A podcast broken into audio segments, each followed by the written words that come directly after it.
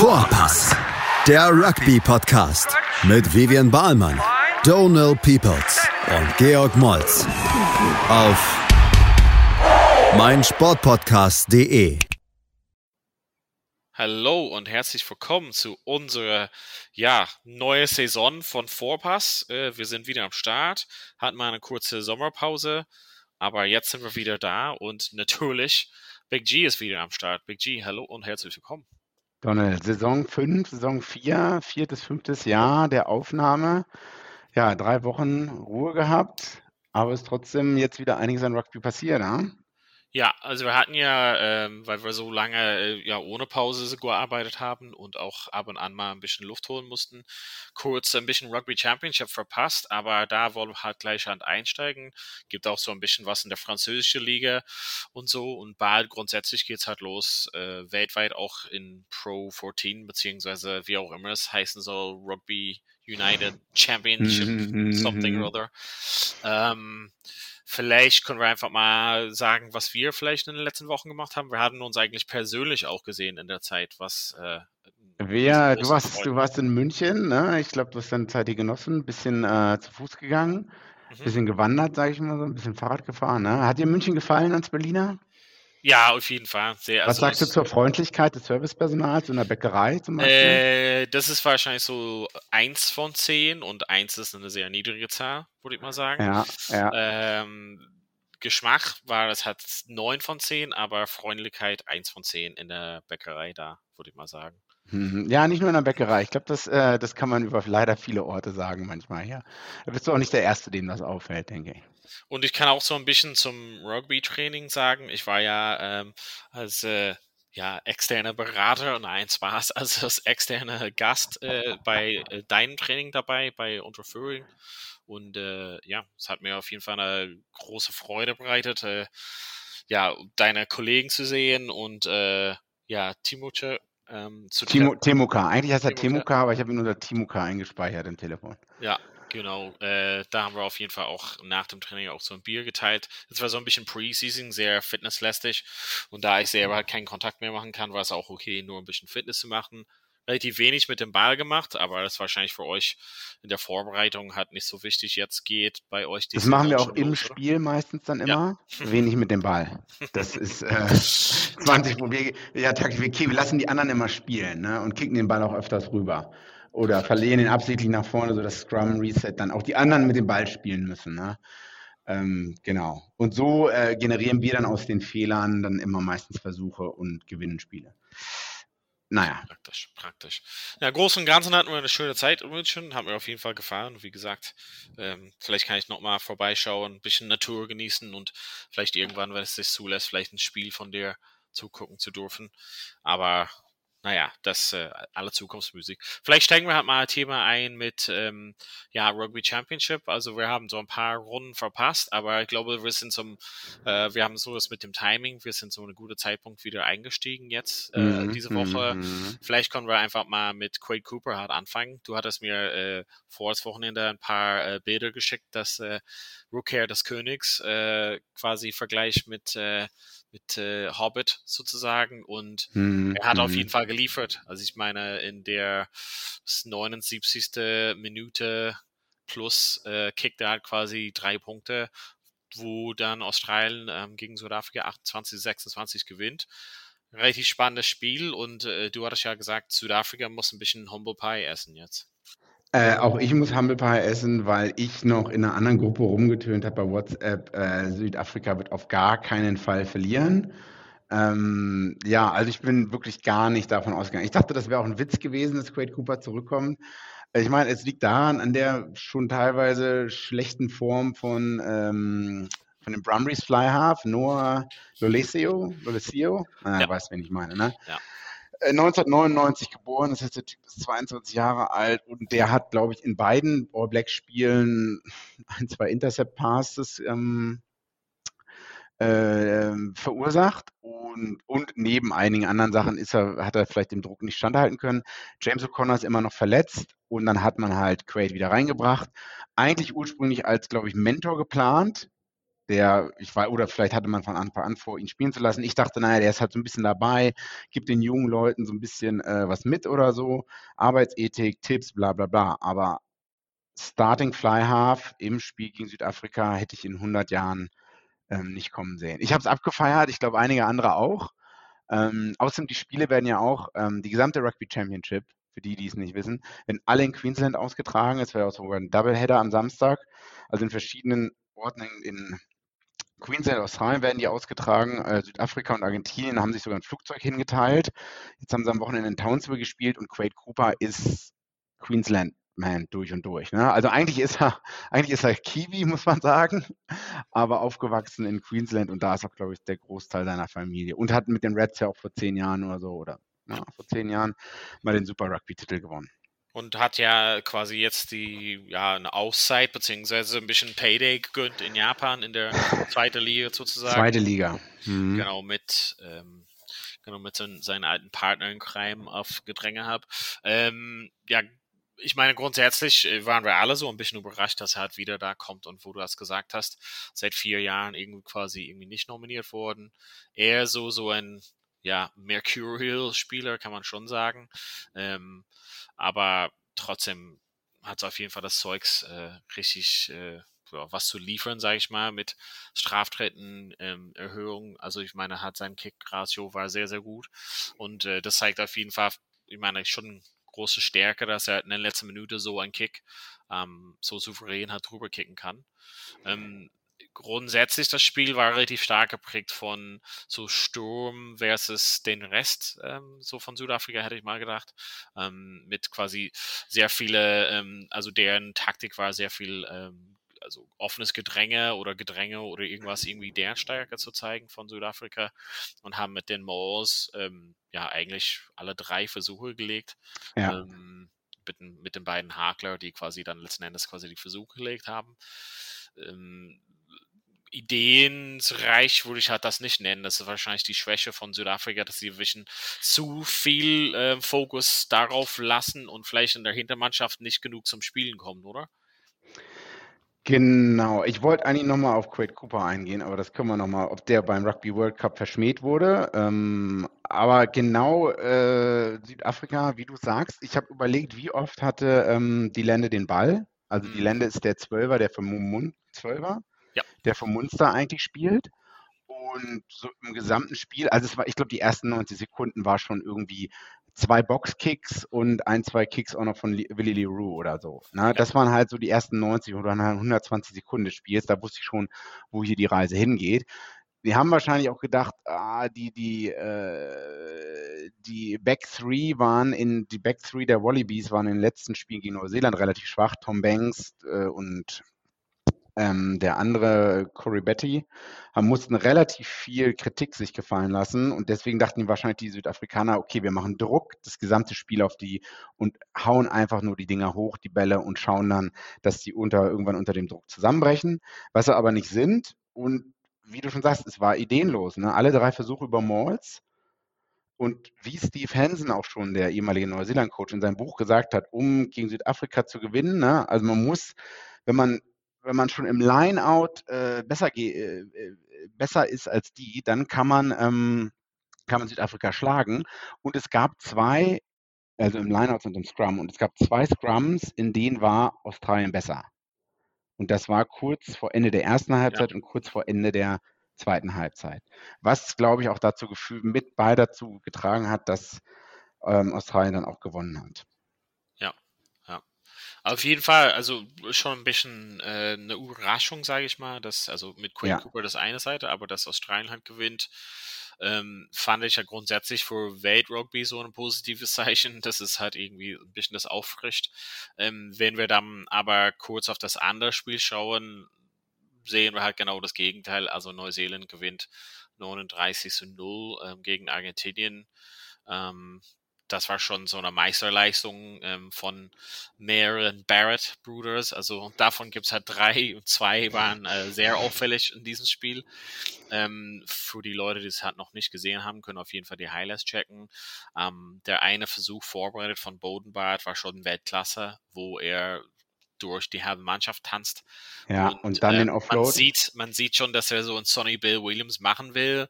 Der eine Verteidiger verhindert das, kriegt trotzdem irgendwie den Arm frei und schmeißt einfach so ein Torpedo aus seinem rechten Arm heraus. Ähm, ja, und puh, das war, das war schon Weltklasse. Also da sieht man schon, was man mit Bodenbart auf 10 bekommt, also auch grundsätzlich so auf, auf dem Platz.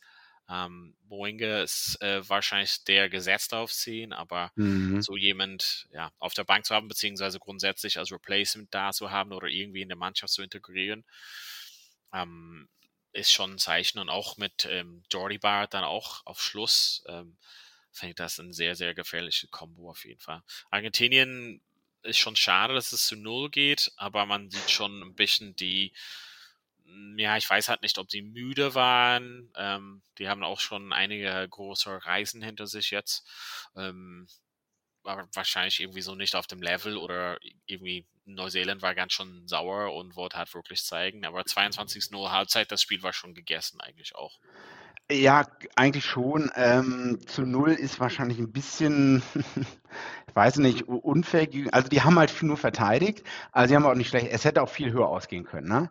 Also Argentinien hat schon äh, äh, na, die, Herzen und Körper auf die Linie geschmissen, wie man so schön sagt, fand ich. Ähm, also es hätte viel schlimmer ausgehen können, aber ich weiß nicht, inwieweit da noch letztes Jahr, wir erinnern uns, das was letztes Jahr, ja das erste Mal eine Niederlage von ähm, Neuseeland gegen Argentinien ist auch in Queensland oder New South Wales passiert. Ich glaube, New South Wales war es.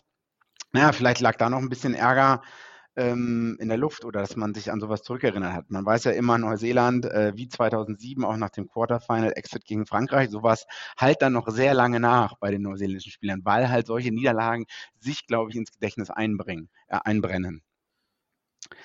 Ja, aber ansonsten, ich weiß nicht, das Highlight des Spiels war halt ganz klar am Wochenende Südafrika Wallabies. Und das Blöde ist in Anführungszeichen auch noch, dass nächste Woche ja dieselben, jetzt am kommenden Wochenende dieselben Spiele anstehen. Ne? Ja, ja. Also ich kann mir nicht vorstellen, dass äh, Argentinien jetzt viel, viel groß zurückkommt. Vor allem, weil ja auch ein, zwei All Blacks auch sich ausruhen konnten, sage ich mal so.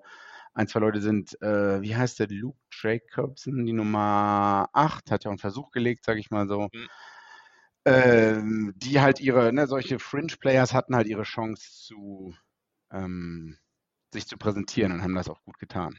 Ja.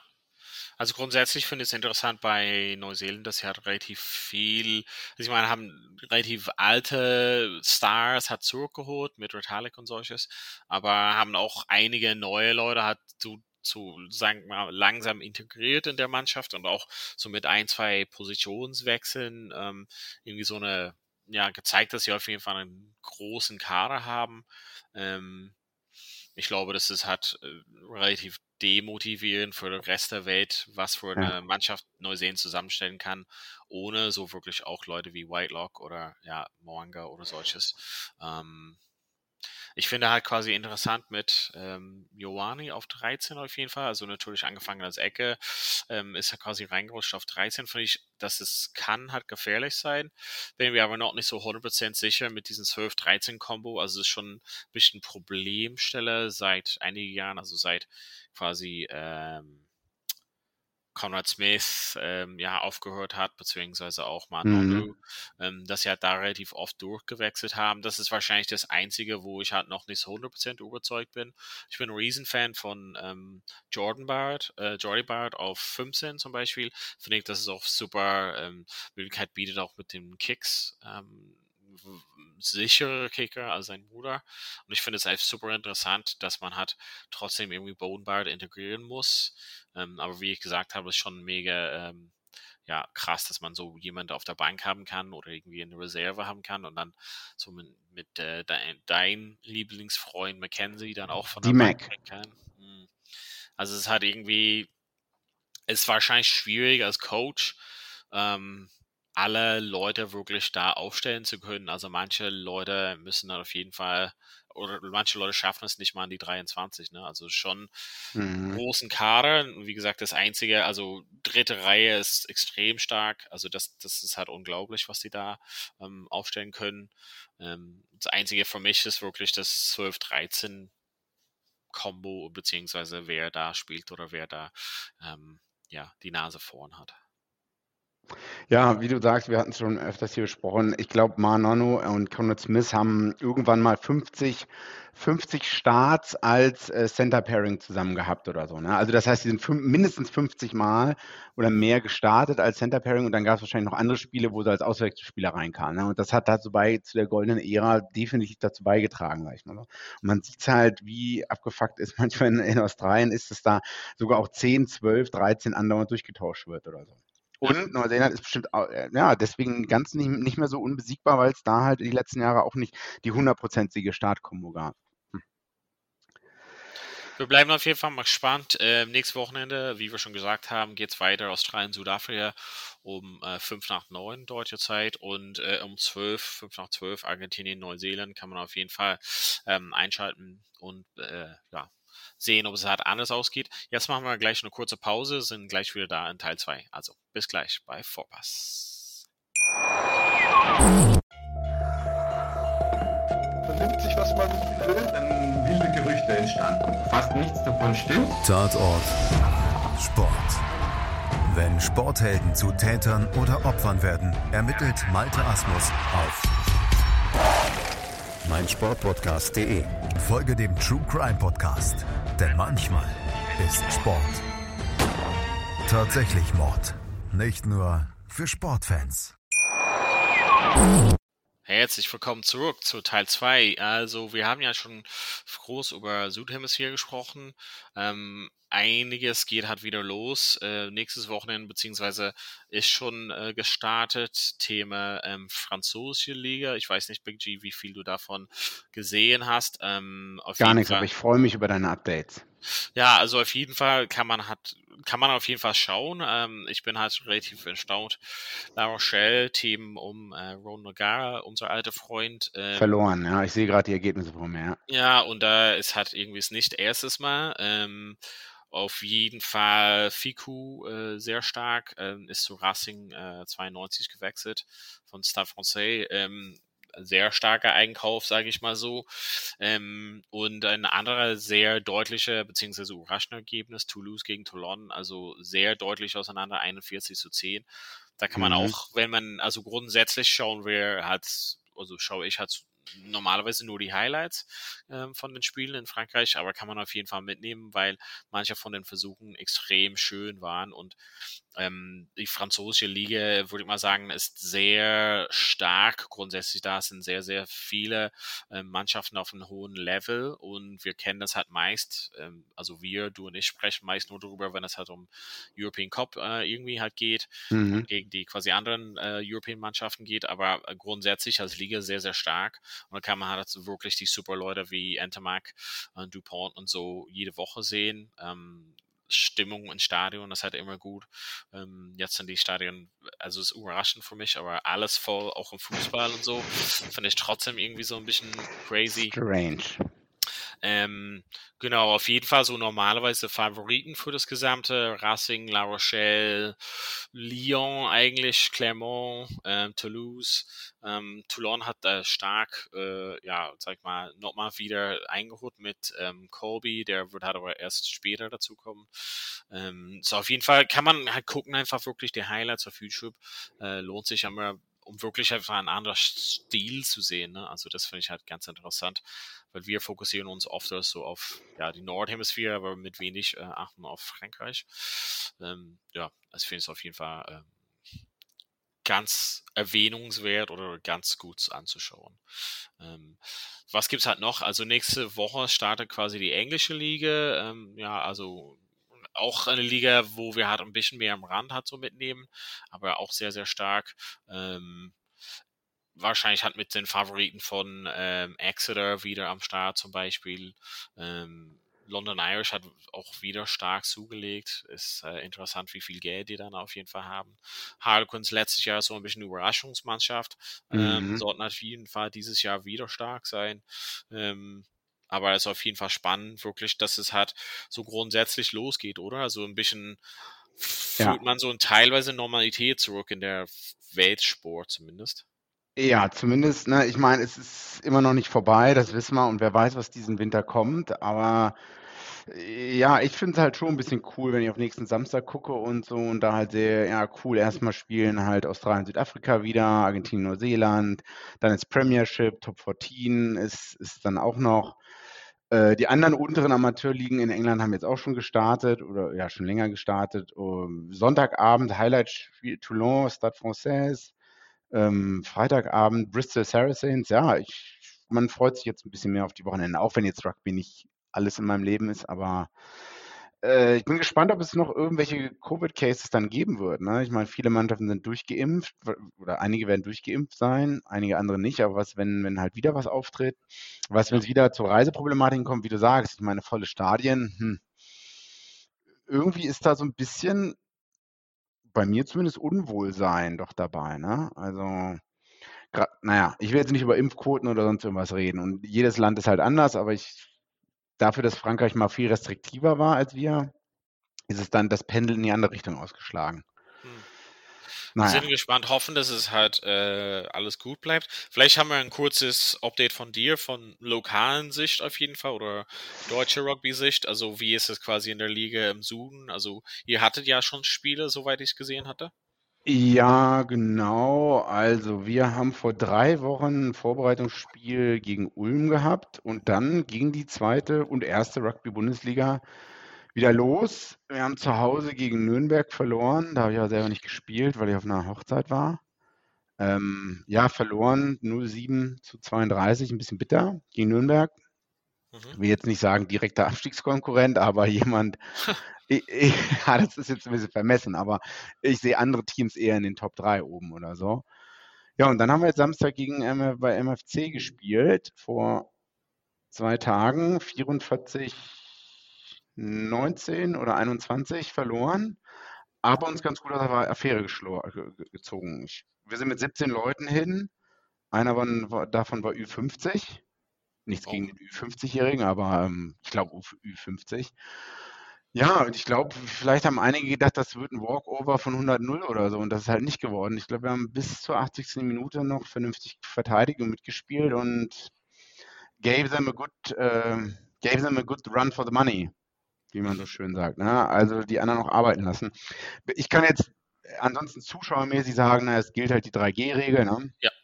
Ja, obwohl auch sowieso alles draußen ist. Also man muss schon vorzeigen, äh, sowohl bei uns als auch woanders, dass man geimpft ist oder irgendwie am Tag einen Test gemacht hat, der negativ ist ähm, oder Nachweis, dass man halt genesen ist. Und so wird es auch, denke ich, weitergehen. Ähm, genau. Ja. Ansonsten, ja, Bundesliga Süd, ich bin zweite Bundesliga Süd, ich bin gespannt. Wird wohl Rottweil, Studentenstadt und MFC so vielleicht die Top 3 ausspielen. Aber es ist, ist noch viel zu früh wahrscheinlich, um darüber klare Aussagen zu treffen.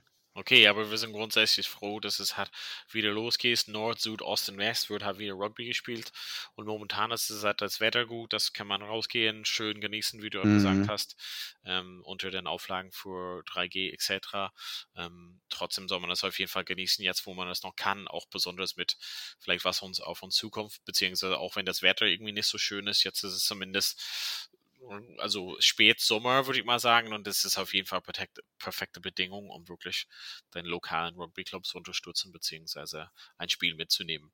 Ähm, ja, für unsere äh, Neustart für die Saison ist auf jeden Fall erstmal alles gesagt. Wir sind halt wieder am Start, sind halt nächste Woche halt wieder da und natürlich reporten von vielen von den lokalen Sachen, aber auch die internationalen Sachen. Wie gesagt, Rugby Championship geht weiter, englische Liga geht weiter und französische Liga geht weiter. Es gibt auf jeden Fall an den Wochenenden genug zu sehen vom äh, Rugby und ich glaube, dass viele von uns sind froh, dass, dass man das wieder genießen kann, oder? Genau. Hoffen wir, dass es so bleibt. Exakt. Erstmal herzlichen Dank, dass ihr zu Hause zugehört habt und wir freuen uns auf jeden Fall auf die kommenden Wochenenden, kommenden Spielen und bedanken uns sehr, dass ihr zugehört habt und wir hören von unserer Seite nächste Woche Montag dann wieder wahrscheinlich am besten und wünschen euch bis dahin viel Spaß und bis bald bei Vorpass. Vorpass. Vorpass, der Rugby-Podcast mit Vivian Bahlmann, Donal Peoples und Georg Moltz auf meinsportpodcast.de.